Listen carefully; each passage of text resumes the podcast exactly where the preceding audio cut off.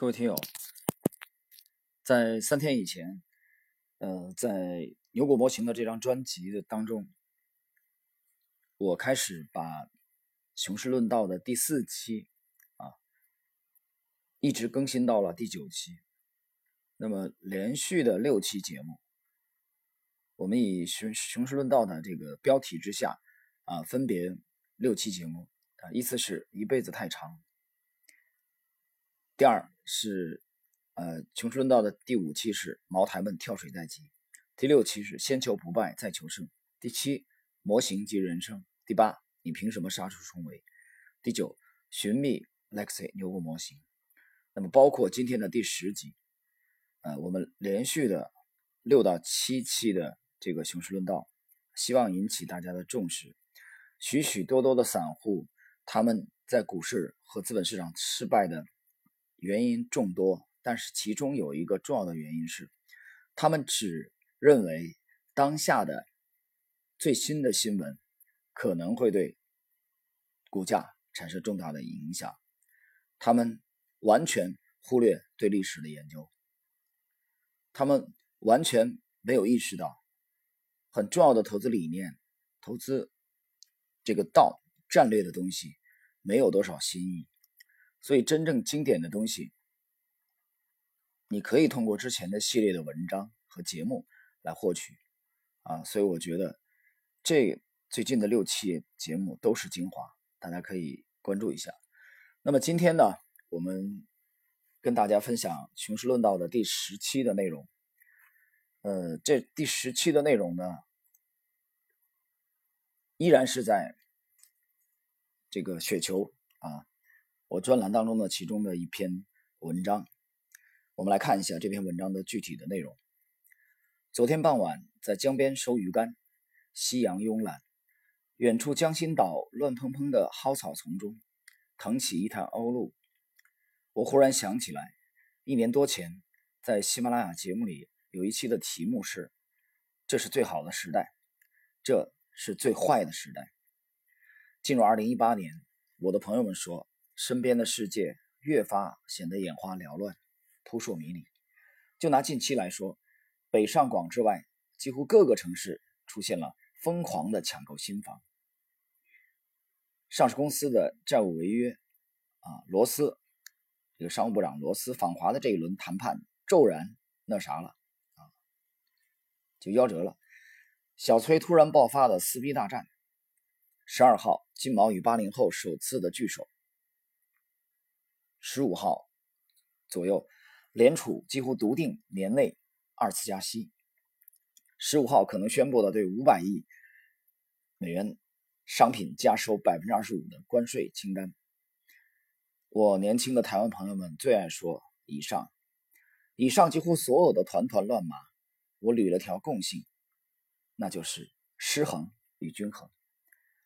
二零一五年，微信在朋友圈共享内容。很多人看到我曾经发了一条短句，谈天之道与人之道。那有人问，什么叫人之道？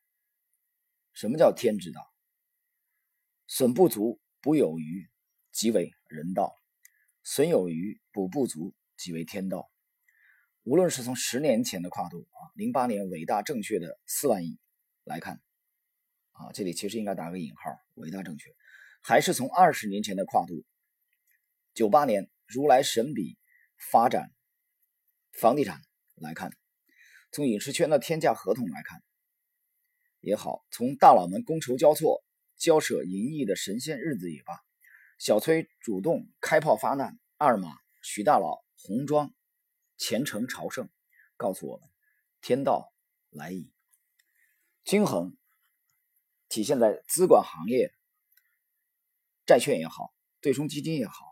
你应该知道有一个术语叫“均值回归”。那有人可能不懂啊，那我们就翻译成股民都懂的大白话讲给你听啊。就像移动平均线的这个乖离的问题一样啊，暴涨了之后，它内在有一个向下修复啊，去把股价来向均价线修复的这种意愿。暴跌啊，持续暴跌以后，股价有向上啊去。接近均线修复的这种意愿。那么一般来说，偏离的越远啊，就是暴涨暴跌幅度越大，那么内在修复的意愿越强烈。这个是几乎所有的股民都明白的一个很简单的原理。我们来看看历史上的经典的几个均值修复的案例。明朝末年的魏忠贤啊，和他的这个和万历的这个乳娘客氏，他们把持了朝纲。把持朝纲呢，当时呢是权倾朝野啊，到什么程度？百官恐惧啊，到这种程度，一时风光无两。那么后来的这个信王朱由检，哎，就是后来的崇祯啊，继位以后的，继位的早期都不敢发力，一直隐忍，等到登基之后啊，才一举剪除了这个魏燕的燕党。就魏忠贤苦心经营了数十载的权力网，顷刻间分崩离析，这是君主回归。为什么呢？获利盘丰厚，谁获利盘丰厚？魏延和克氏。我们再来看百年美股第一人的杰西·利弗摩尔，在一九二九年做空美股，短短数日，实际上是九天左右，暴赚了一亿美元。那么与这个暴利相对比的啊，是获利盘巨大了。利弗莫尔一生的巅峰，那么对应的是什么呢？对应的是美国当时许多家庭破产，啊，美股暴跌，最惨的一天跌了百分之四十吧。那么在随后的五年内，利弗莫尔迅速的亏掉了其中的至少八千万，啊，不管什么原因，被什么老婆卷走也好，这个在市市场操作失败也好，啊，不不管，最终结果就是亏掉了至少八千万。获了一个亿，吐回去八千万，这是什么？军制回归。一九五零年六月二十五号，朝鲜战争爆发，啊，北边的势如破竹，一口气几乎将美韩联军赶下大海。当时的金正金日成，啊，获利盘巨大。但是谁也没想到的是，老谋深算的麦克阿瑟力排众议的选择了啊，许多人不看好的仁川，发动了九月十五号仁川登陆。横插一刀，截断了金城将军的供给线，北军漫长的供给线被从仁川横着截断，北军大溃败，战局大逆转啊！之前非常顺利的北军领先的这个优势呢被逆转，这也是军制回归。据说当时毛泽东的参谋雷英夫啊，事先曾经提醒了主席仁川登陆的可能性啊，要警惕。一九九八年。之前以梦幻般组合、梦幻般收益率啊享誉世界的美国的 LTCM 长期资本管理公司，由于俄罗斯债券违约这个黑天鹅，瞬间土崩瓦解。表面看起来是俄罗斯债券违约是导火索，实际上它背后的实质还是均值回归。同样是在九八年，老的足球迷、资深足球迷都应该。不会忘记法国世界杯决赛之前，之前所向披靡的梦幻巴西队，啊，吸引了全世界无数的球迷和赌客的投注筹码，获利盘巨大。结果呢，在决赛的赛场上，之前表现生龙活虎的罗纳尔多，在决赛赛场口吐白沫，倒地不起。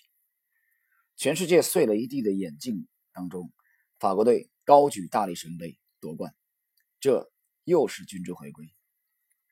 从某种程度来讲，哪里有什么历史，都他妈是轮回而已。只是抬腿站队之前，拜托你要先看清楚方向和节奏。先回到本文的开篇部分，我们已经创造了宇宙第一泡沫，已经到了没有人不看涨的地步。有人说，我们将改写《资本论》，这次。君就不会回归了。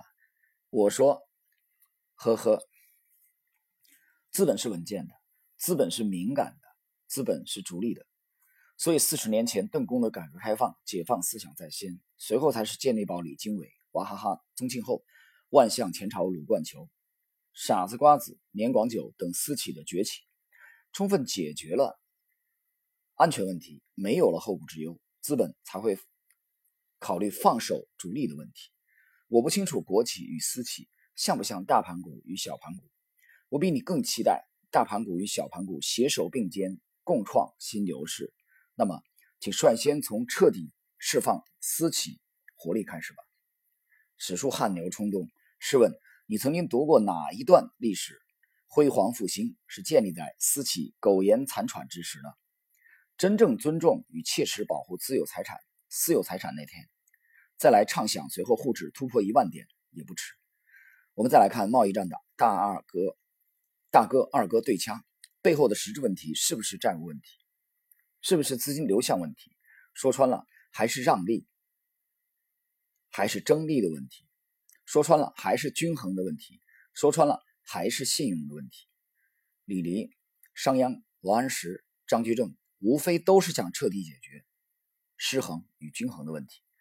经历了布什、克林顿、奥巴马之后，从信誓旦旦的竞选承诺到格里斯堡演讲，你会看到金毛那家伙坚定不移的在推进，难道不是吗？加息、缩表、税改，同样是在解决均衡与失衡的问题。至少截止到目前，金毛是幸运的，均衡。其实不就是天道与人道的平衡吗？即使伟大犀利如杰西·利弗摩尔，最终还是败了。他败在哪里？我觉得他也是败在了失去了均衡。管理巨额财富失衡，管理女人失衡，管理家庭失衡，进而影响到他的判断力，影响到他的交易。我们老祖宗永恒的经典啊，李丹的这部《道德经》当中，老子感慨：“夫为不争。”故天下莫能与之争，彻底解决了财政与税政失衡与均衡的问题。不要喉咙响，无需手臂长，民富利廉，海清河晏。试问寰宇之内，谁能与汝争？那么以上呢，是在雪球啊的专栏当中啊，在。今年的六月十九号，今年的六月十九号的这一篇啊，六月九号啊，六月九号的投资随笔的主要内容，呃，可以负责任的讲，这其中的其实相当的内容啊和预判，放在今天依然有效。时间虽然已经过去了啊，将近五个月的时间。我们觉得均值回归也好，均衡与失衡也好，在全球的新周期当中，正在像一幅壮美的画卷，徐徐的展开。那么，许多人不理解为什么在这个时候啊，《熊市论道》系列的节目把雪球专栏之前的文章啊，在这个时候做一个回顾啊？有人觉得这不是炒剩饭吗？我刚才开篇已经讲了，你之所以投资做不好。啊，你之所以和专业的有相当大的差距，就是因为你只关心明天股市可能涨还是跌，你只关心你的持仓一仓的一天的这个表现到底如何，你没有意识到，在大的周期里啊，在全球的每一个资本市场，没有站在哲学的角度去看待股市啊，去看待投资和投机，没有专业的交易体系的人。啊，急功近利的人，妄图不劳而获的人，最终都会被这个市场所淘汰。那么，我们相信，无论哪里的听友，无论哪里的股民和投资者，无论你是期货还是股票，啊，在全球哪一个资本市场都没关系。但是，我们知道一个大数法则，我们知道这其中绝大多数的投资者最终一定是以失败告终的。为什么？因为他们的行为模式模式相类似，这些行为模式和专业的水准有相当的差距。那么最可怕的是，他们并不愿意改变，并不愿意改变，啊，还固守之前几十年的模式，固守几十几十年之前的思维模式和行为模式、交易模式。那么，其实最终的悲剧命运已经注定了。